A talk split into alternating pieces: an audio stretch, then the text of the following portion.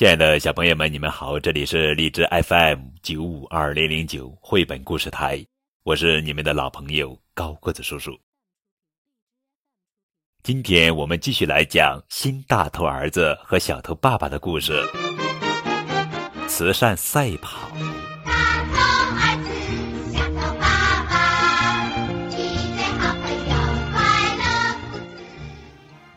小头爸爸报名参加了慈善赛跑活动，为了跑得更快更远，筹集更多的善款，他每天都坚持练长跑。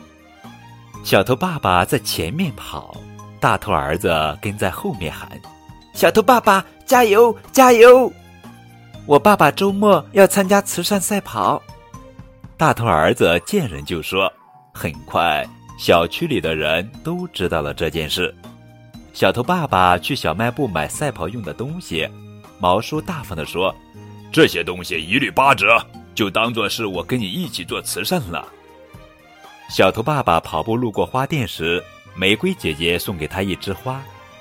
做慈善是好事，预祝你跑出好成绩。父子俩更有干劲了。我要争取更多善款。小头爸爸训练的更加刻苦。大头儿子把加油的口号都改了，一二一，小头爸爸得第一，一二一。可是有一天，小头爸爸不小心扭伤了脚，没办法参加比赛了。他很失落，觉得自己辜负了大家的期望。别难过，大头儿子给他打气，想一想，除了跑步，我们还能做些什么？小头爸爸拍了一下脑袋。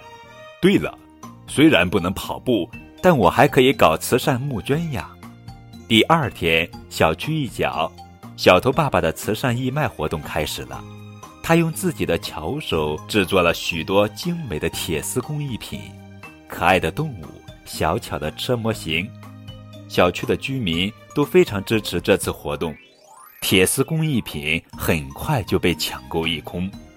慈善赛跑活动举行那天，大头儿子和小头爸爸把义卖得来的钱都捐了出去。慈善赛跑活动的组织者激动地握住了小头爸爸的手。无论什么形式的慈善活动，都是在为慈善事业做贡献。谢谢你们，你们是最棒的。